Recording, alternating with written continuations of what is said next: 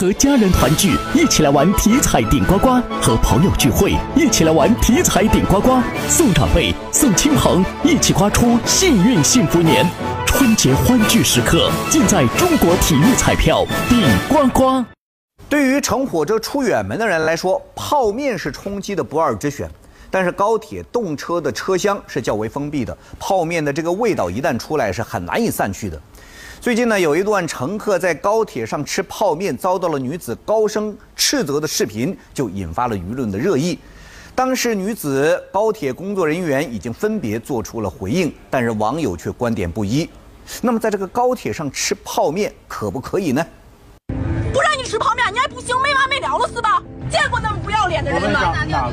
据中国青年报消息称，近日一名男乘客在高铁车厢里吃泡面，味道太大，引发了车厢内另一名女乘客的不满。该名女乘客就在车厢内大声斥责吃泡面的男子，称高铁上有规定不能吃泡面，且情绪激动，言辞激烈，还质问其有公德心吗？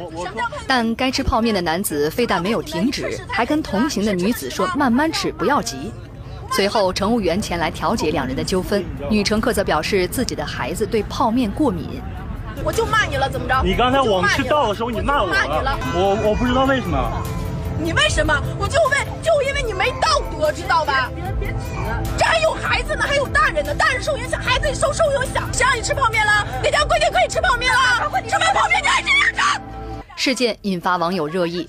不少网友指责该女子态度太差了，也有人指出在高铁上吃泡面挺不好的，味道太大，最好能去餐车吃，不影响别人。还有网友表示，在高铁上大声喧哗更加不对。此外，更多的人产生了疑惑：高铁动车上到底能吃泡面吗？记者联系了幺二三零六客服人员，对方表示，高铁动车上一般不卖泡面，但没有规定高铁动车上不能吃。如果吃泡面会引起乘客的不适，当事人可以到高铁的餐车就餐，这样可避免出现这样的纠纷，共同营造一个比较舒适的乘车环境。